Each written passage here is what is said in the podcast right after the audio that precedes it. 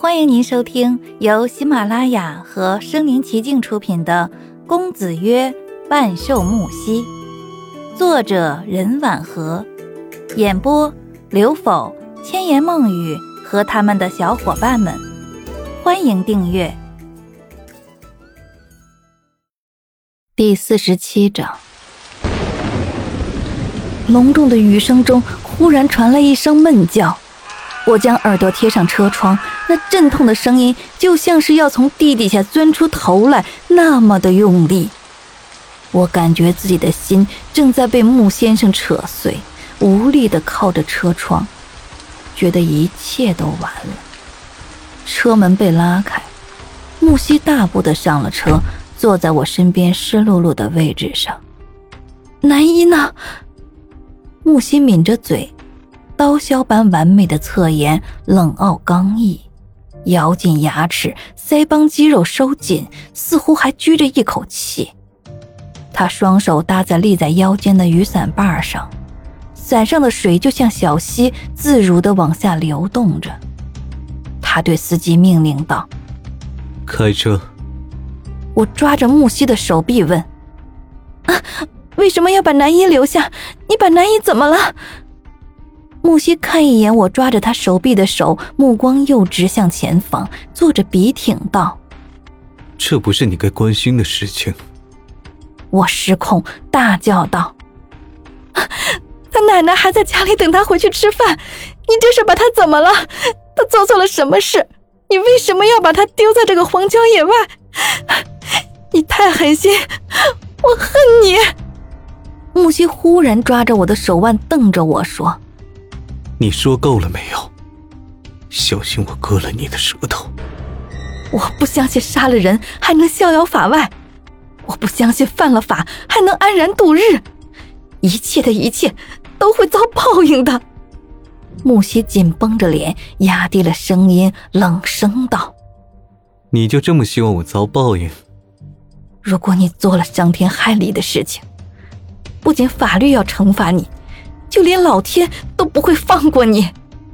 木西倒抽了口冷气，咬牙看着我。我感受到他身体上的一丝颤动。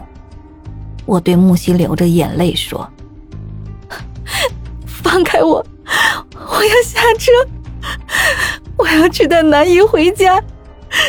他奶奶还在等他。如果今晚见不到南姨，他奶奶会担心的。” 木西猛地松开我的手，对司机说道：“回去。”司机减速，调转车头。大约十分钟的时间，在漆黑荒芜的地方，一个人出现在车灯下。他趴在雨地里面，满面都是血。车停在他跟前，我捂着嘴，感到恐怖。是南一吗？司机下车，将男一带到车里，丢在副驾驶位置。男一虚弱地靠着椅背，用低微到尘埃中的声音对木西说：“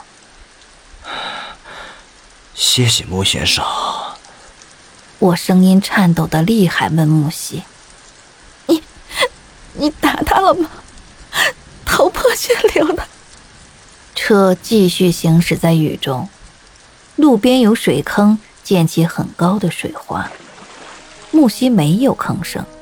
前方的男医说道：“都是我不好，亵渎了小姐尊贵的身份，自刺双眼，以谢木先生宽恕之恩。”啊！刺下双眼？我不寒而栗的问男一：“你，你哪里亵渎我了？”眼睛，我义愤难平的问：“你的眼睛怎么亵渎我了？”天下大雨，淋湿了小姐，衣服包在身上，让我想起了乐天会的跳舞女郎，偷偷多看了两眼，还忍不住想与小姐发生肌肤碰触，就脱掉衣服披在小姐身上。这些不敬之事，都是因为我恋慕小姐。觊觎小姐，想对小姐行不轨之事。我知道小姐和穆先生走动频繁，却是不知你是他的人。今天，穆先生告诉了我，我感到羞愧自责，自刺双眼，以谢穆先生宽恕之恩。震惊不已，我全身颤栗，自责就像潮水蔓延至我的胸口，让我喘不过气。一切都是因为我。我转眼质问木西：“我是你的人吗？”木西眼角看着我，傲慢霸气，声音清冷：“不是吗？”“不是。”我斩钉截铁地说。木西又把阴冷的目光转向前方，用傲慢的语气说：“是，或不是，并不是你说的算。”靠在窗边，从侧后方看着南一的背影，还有侧脸，血液已经凝固，心想他血窟窿一般的眼睛该有多疼啊！面对没有办法再给他一双明亮眼睛的处境，我的眼泪就像窗外的雨，没有停下的迹象。我咬着唇，破了，血流住口中腥咸的味道，让不堪一击的心痛的痉挛。只有痛觉才能缓解我对南一的这令人窒息的内疚。木西轻轻闭上了眼睛。纤长的睫毛就像睡着了，垂顺的搭着，倦意神不知鬼不觉的拢着他。我很想问他，给别人带来痛苦，他心里就不难受吗？最后，车停在医院门口，司机把男一送进去，很快便出来了。他恭敬地朝微闭眼睛的木西问：“是不是要送我回去？”木西眉头动了一下，微睁的眼睛就像一道浅淡的月牙。他说：“回叶兰别墅。”我一听说他要带我去他家，就推开车门要下车，发现车门锁着。我转头对木西说：“你不让我回家，你也要惩罚我吗？惩罚我不该接受南野给的衣服，是不是？”